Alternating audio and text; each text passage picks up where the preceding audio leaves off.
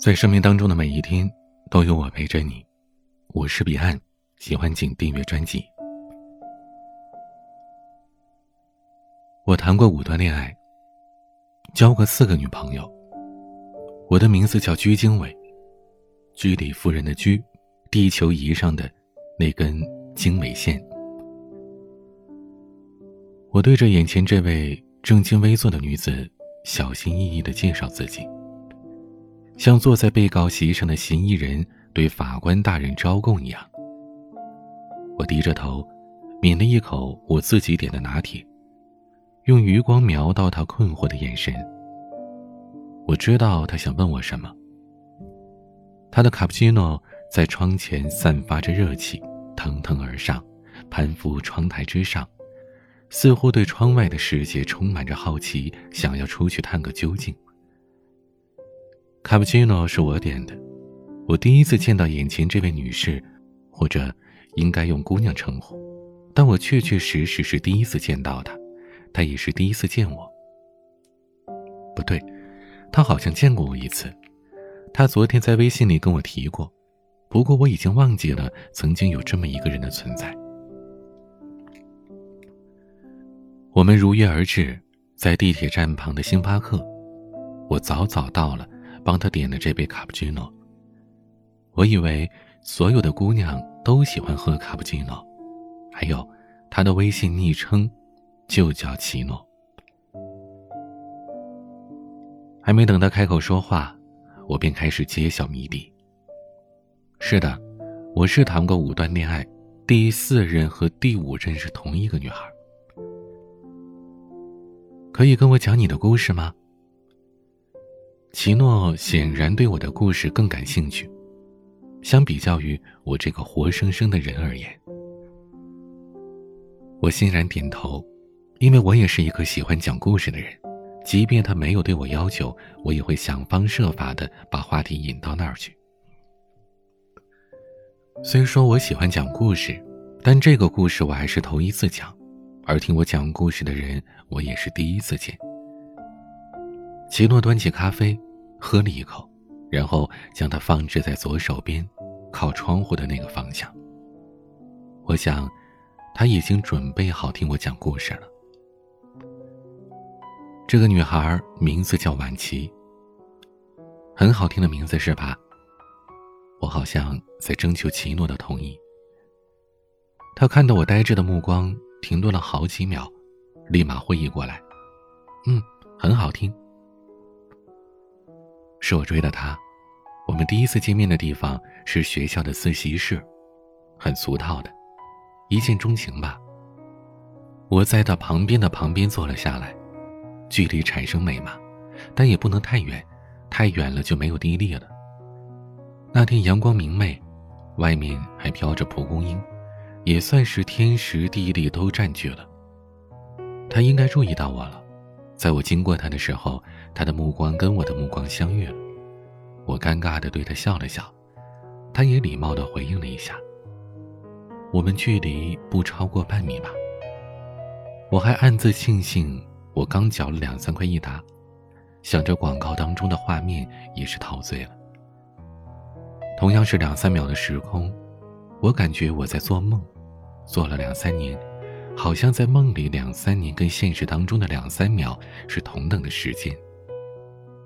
还没等我反应过来，他就转过身继续背他的托福了，不停的在笔记本上记录着什么。他的字写的很好看，我的视力很好，我确定她是我见过的为数不多字体和外貌成正比的女孩之一。很显然，我想说唯一来着。但我还是顾虑到听我故事的这个姑娘，毕竟我和她是第一次相见，凡事都不能绝对啊。那天我自习的效率很低，整个上午我都在想怎么能问到她的名字、手机号或者是微信号。我打开了微信，搜索附近的人，从上往下依次点开头像对比，一口气翻了二三十个，无功而返。但我没有失落，反倒开心起来。她肯定是个好女孩，保护自己到无懈可击的地步，肯定不会是绿茶婊之类的。他坐在我两点钟的方向，我能观察到他的一举一动。我按兵不动，然后伺机行动。相反，他完全不可能发现我。即便他要转身观察，我也能在第一时间低下头，做出一副窗外事事不关己的学霸模样。机会还是会垂青耐心等待的人。我看他起身走出了门外，好像是接电话去了。我迅速地跑到他座位跟前，翻开了托福书的扉页，那两个字一下子刻在我的心里：晚琪。我看见眼前这位奇诺。听得津津有味，本想听他发表长篇大论的戒备心，一下子化为乌有。他算是我遇到过的最称职的听众了，不问东西，也不自以为是的评头论足。我开始庆幸我没有说唯一。我看了看被卡布奇诺蒸汽印上的神秘面纱的玻璃窗，继续讲着我的故事。我知道了他的名字，专业。以及籍贯，这些只要通过人人网都能搜到。我还知道他喜欢看什么书、什么电影，从他的状态当中就可以看得出来，他喜欢王家卫，跟我一样。我发现我跟他有一些共同好友，我想我可以很容易就得到他的手机号，但我没有。我认为他跟别的女生不一样，所有的谜底必须靠我自己来揭晓。我发现他每天都会来自习室自习，不变的位置，相似的时间段。我是一个兢兢业业的潜伏者，那阵子我上自习的频率很高，但我没有每天前往。除了舍友约战这个客观原因之外，我选择性出现实则是有意为之，因为太频繁的出现会引起对方的怀疑，而且不符合美学的规律。心理学上。有一个巴甫洛夫把妹法，所以你后来消失了一段时间，是吗？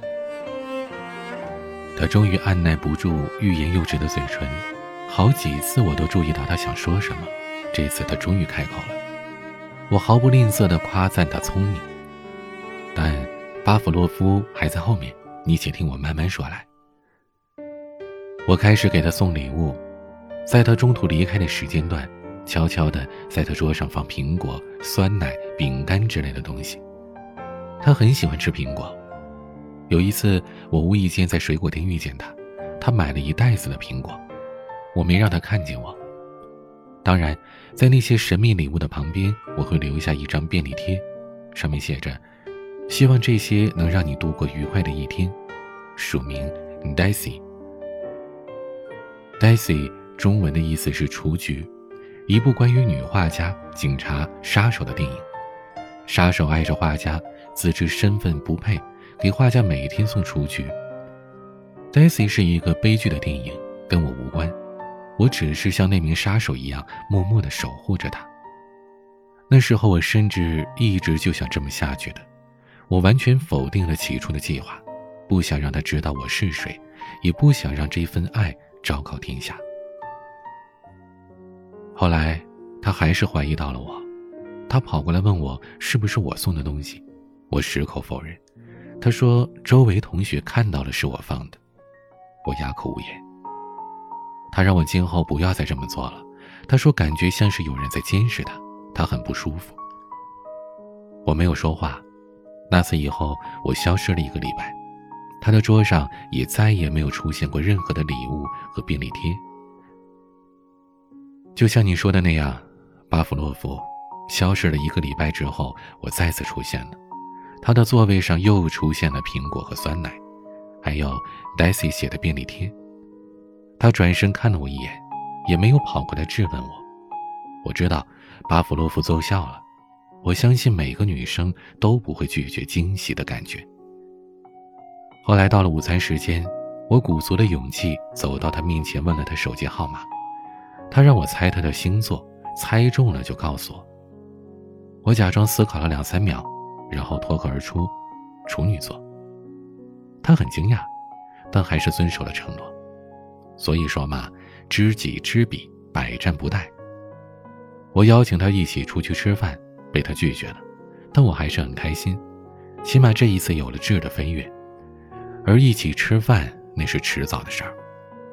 那时的我其实早就忘记了自己是杀手的身份，似乎开始觉得在未来某月某日的某条街，牵着他的手从南走到北都是那么的理所应当。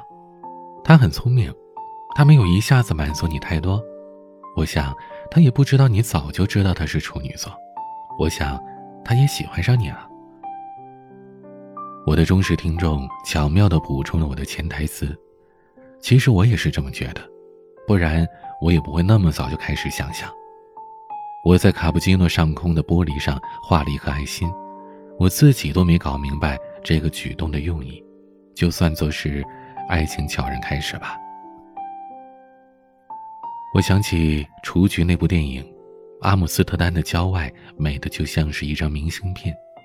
正面是那一片片雏菊绽放的美丽与宁静，而背面就如同我口中这个晚期姑娘的感情生活一样苍白。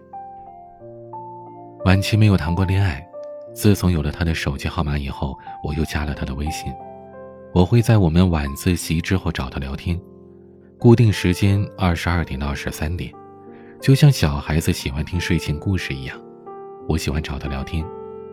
我问他有没有男朋友，他说没有。我问他有没有谈过恋爱，他问我暗恋算不算，我说算。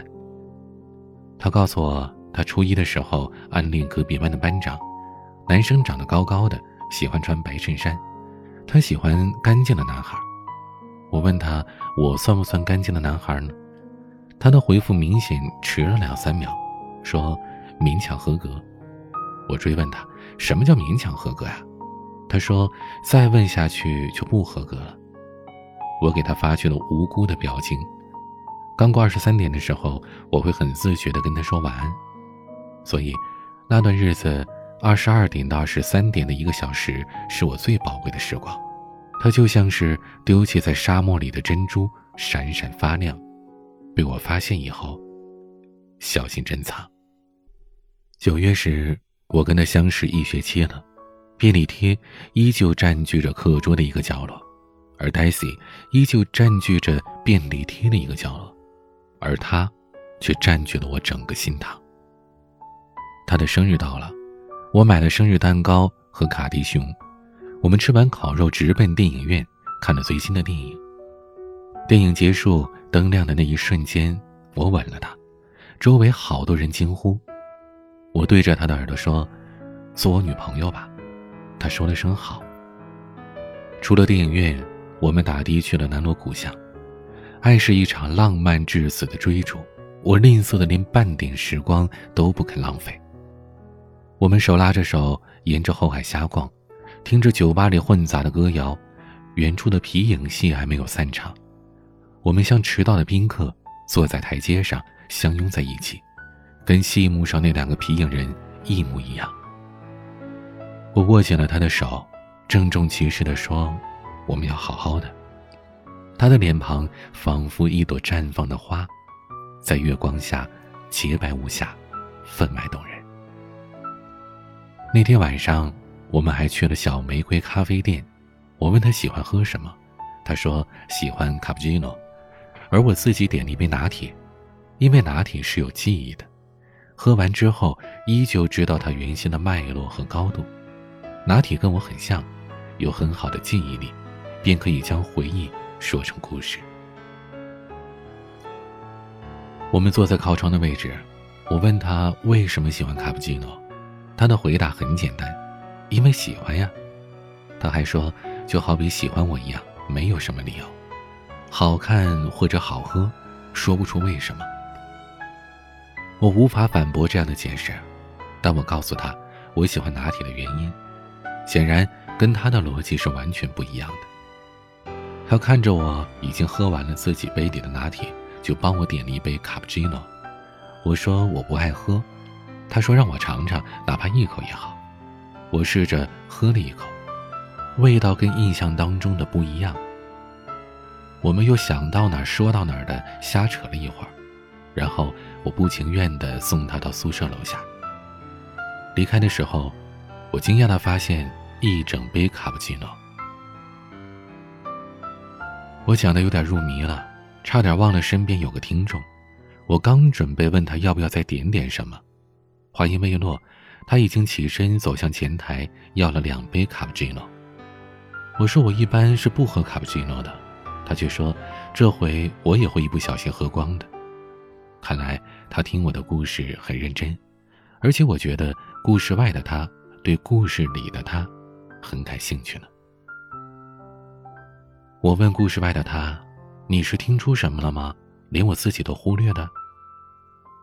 故事外的奇诺说：“暂时没有，你继续吧。按你的意思，应该是分手的桥段了吧？”“嗯，是的。”我接着讲我的故事。我跟他分手了，出乎意料，始料未及。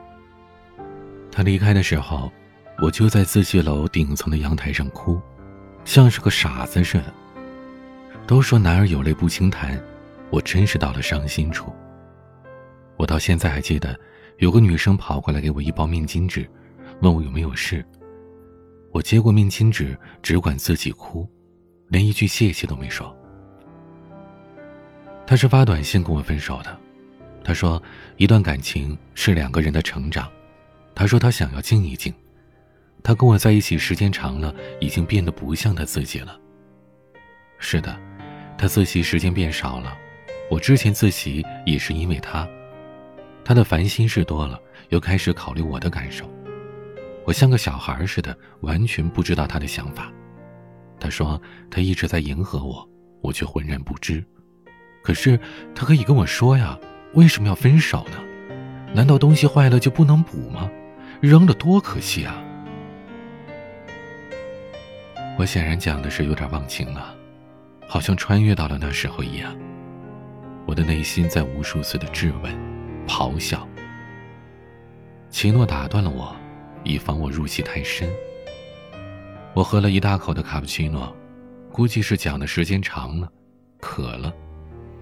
他对我的分手原因似乎没有太多的疑惑，他问我：“那为什么后来会复合呢？”我不知道该怎么回答。说实话，我也不知道为什么。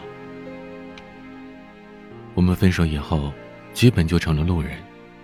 有时候我们会在学校的马路上撞见，却总是在两三秒的不知所措之后，毅然决然的擦肩而过。这是我们分手之后仅存的默契。我们从来不主动跟对方说话。后来我听说她有了男朋友，可能也不是男朋友。但那个男生其实很早就出现了，在我之前。我也没想太多，心想都分手了，他的一切都和我无关了。时间，真的是一剂良药。那段时间，我的执着已经慢慢放下了，Daisy 的便利贴，也一去不复返了。我好像真的是一下子长大了，我明白了《重庆森林》里面的话。其实了解一个人，并不代表什么，人是会变的。今天他喜欢凤梨，明天可以喜欢别的。我也不会控诉那些承诺誓言。其实经历过的人，大概都是会懂的。誓言的美，不在于它能对抗世事无常，而在于今生今世有那么一瞬间。我们曾经愿意去相信它，既然那个瞬间过去了，也就没有必要去找回了，况且也找不回来了。不过，我们还是复合了，就跟分手一样始料未及。有一天，他喝醉了给我打电话，电话那头不知道说的是什么，只听到他哭得稀里哗啦。隐隐约约的听见他说：“其实他一直很想我，让我回到他身边。”我当时很气愤，心想：“不要我的是你，现在又要我了。”虽然这样，但我还是去找了他。他趴在桌子上，周围全是酒瓶，坐在一旁的是他的舍友。舍友走之前扔给我一句话，让我好好照顾他。我接管了这个烂摊子。他看我来了，眼神恍惚的对我笑，身体摇摇晃晃的，然后重心不稳，趴在我身上。不知道他是喝醉了，还是装醉的。那天晚上，他又吵着要喝卡布奇诺，我没办法，扶着他走到了小玫瑰咖啡厅，一路上踉踉跄跄的。他跟服务员吵着要点两杯卡布奇诺，把我搞得好没面子，因为我一进门就说一杯拿铁，一杯白开水，谢谢。他喝醉了还要喝卡布奇诺，那是我此生喝的第五杯卡布奇诺，好像每一段恋爱我都会喝一杯。都是被女友逼的。